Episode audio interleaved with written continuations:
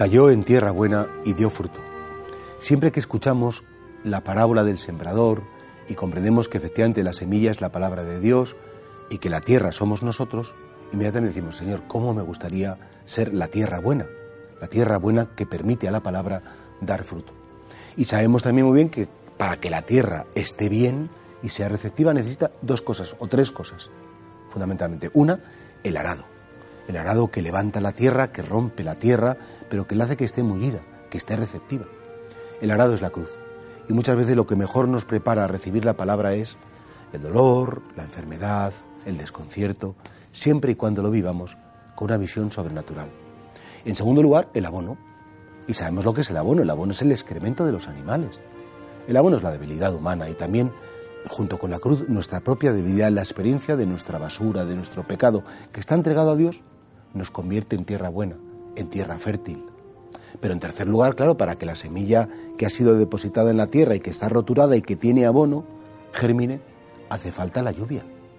El Espíritu Santo es simbolizado muchas veces como esa lluvia, como esa fuente, ese surtidor que salta hasta la vida eterna y que hace fecunda la tierra. Si sobre nosotros no llueve el don del Espíritu, por mucho que escuchemos la palabra, por mucho que tengamos cruz, por mucho que tengamos debilidades, la palabra no servirá para nada.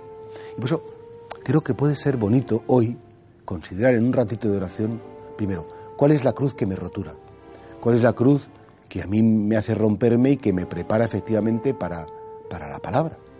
En segundo lugar, ¿y cuáles son mis debilidades? ¿Cuál es ese pecado que es como el abono, como la basura? ¿Qué es lo que yo considero que es la basura más importante de mi vida?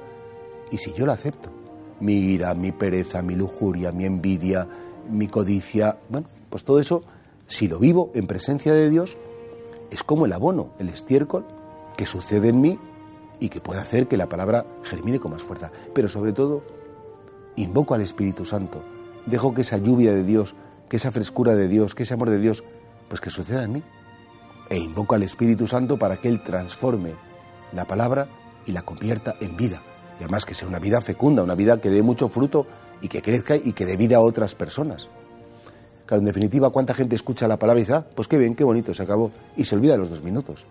Sin embargo, si después de escuchar la palabra invoca al Espíritu Santo con sinceridad, Espíritu Santo de Dios, que esto que he escuchado, que se grabe en mí, que esto que he escuchado, que forme parte de mí, para que dé fruto, entonces tendremos el convencimiento que seremos esa tierra buena, esa tierra fecunda que ayudará a los demás.